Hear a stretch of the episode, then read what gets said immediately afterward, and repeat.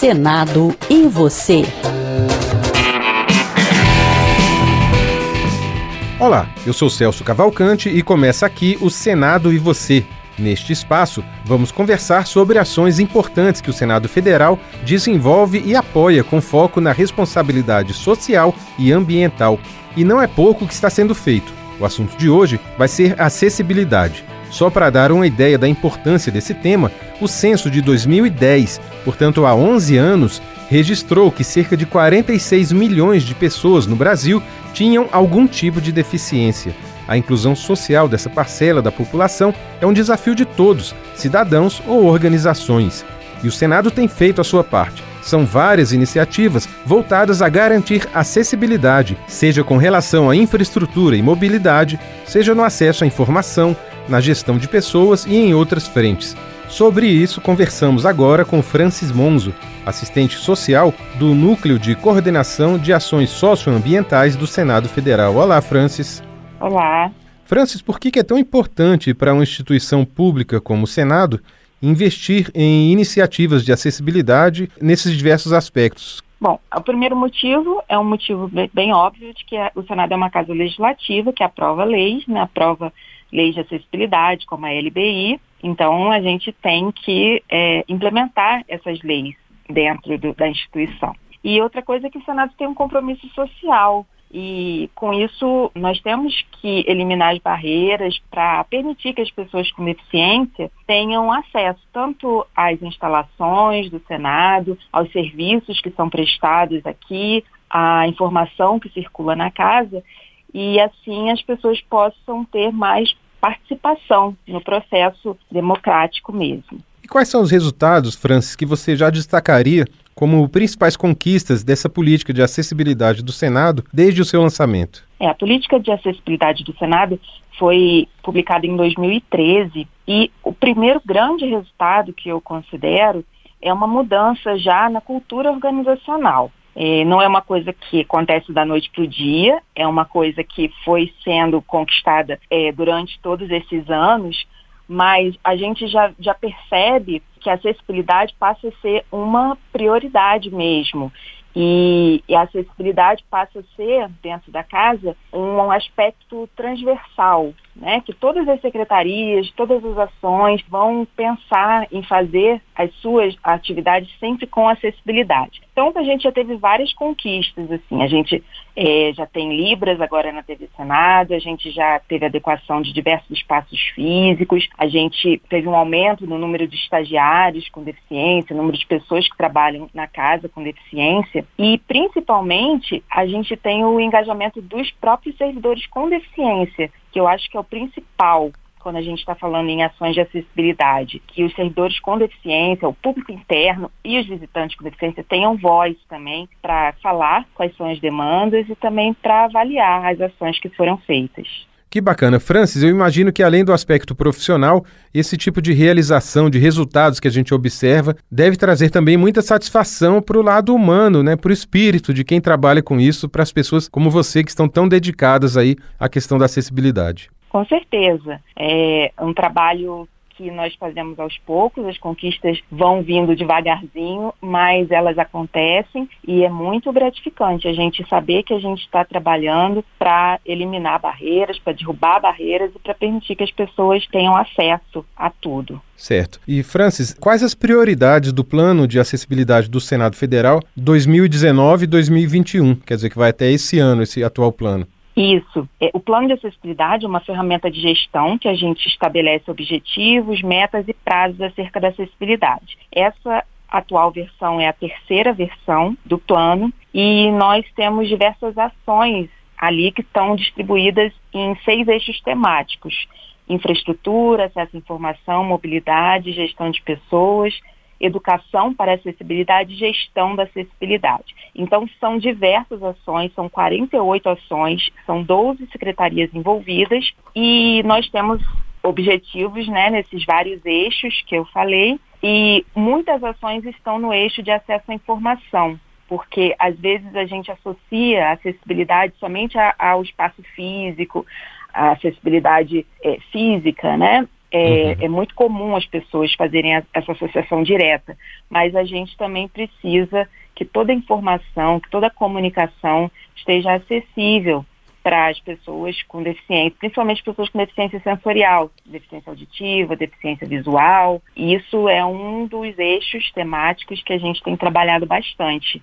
Em novembro do ano passado, o Senado lançou a campanha Capacitismo Não Tem Vez. Em que consiste essa campanha, Francis? Essa campanha foi realizada no mês de novembro até o mês de dezembro e foi uma campanha que a gente queria trazer visibilidade ao tema do capacitismo. Né? É, muitas pessoas não conhecem é, esse termo. É, capacitismo é atitude preconceituosa contra as pessoas com deficiência. E quando se tem a ideia de que as pessoas não se encaixam num padrão né, de corpo perfeito, ideal, e elas são menos capazes por causa disso. Então nós trouxemos essa discussão para dentro do Senado e para fora também, porque foram vários setores da casa, incluindo o TV Senado, Rádio Senado, que fizeram várias matérias sobre isso, para desmistificar um pouco essa questão, né, de que a pessoa com deficiência, ela ela tem menos capacidade, a pessoa com deficiência, ela não consegue fazer várias coisas e não é isso, uhum. né? A gente é, é, ela elas são capazes, a sociedade tem barreiras e nós temos que eliminar essas barreiras. Então, essa campanha é, foi feita no, no ano passado e nós promovemos diversas matérias e o final, né, a gente pode dizer assim que, que o final da campanha foi exatamente a nossa semana de valorização da pessoa com deficiência. A semana é realizada todo ano e no ano passado nós fizemos, é sempre todo ano na primeira semana de dezembro, e no ano passado nós fizemos com o tema de capacitismo, né, sobre esse tema. Então nós realizamos rodas de conversas internas com servidores, estagiários, né, terceirizados, todo o público interno do Senado, rodas de conversa para falar sobre esse tema e também realizamos uma, uma live que está disponível no YouTube também com o tema capacitismo e foi muito interessante. Nós pudemos discutir bastante isso dentro da casa. Muito bacana mesmo. A gente vê que o Senado tem várias realizações, várias conquistas na área de acessibilidade, mas imaginamos, Francis, que ainda existam desafios a ser superados, né? Quais seriam ainda esses desafios que ainda precisam é, ser enfrentados aí para que o Senado garanta plena acessibilidade em suas atividades legislativas, na sua informação, nos seus espaços físicos, enfim, em todos os aspectos que o termo abrange. Com certeza, ainda temos muitos desafios. É, eu vou citar aqui dois, pelo menos, que eu tenho, que eu trago agora, né, bem, bem recentes. Primeiro é a questão do, do trabalho remoto, né, das sessões virtuais. E muitas vezes a gente esquece que a gente precisa ter acessibilidade em todas as plataformas que a gente for usar, e em tudo que for feito à distância.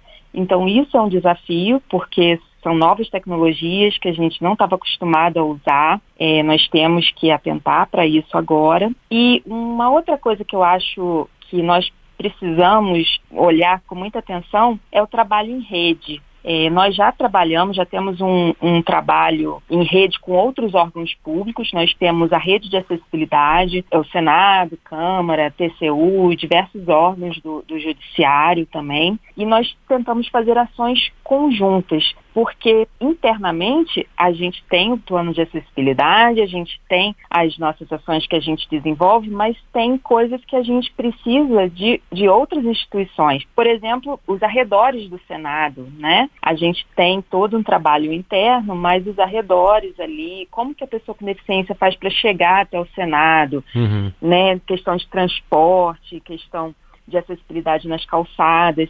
Então, a gente precisa investir cada vez mais nesse trabalho em conjunto com outras instituições para que a gente possa é, ter acessibilidade plena realmente. Com certeza. Bom, Francis, a gente chega então ao fim da nossa conversa. Nós conversamos até aqui com Francis Monzo, ela que é assistente social do Núcleo de Coordenação de Ações Socioambientais do Senado Federal. A Francis falou com a gente sobre os avanços do Senado em sua política de acessibilidade.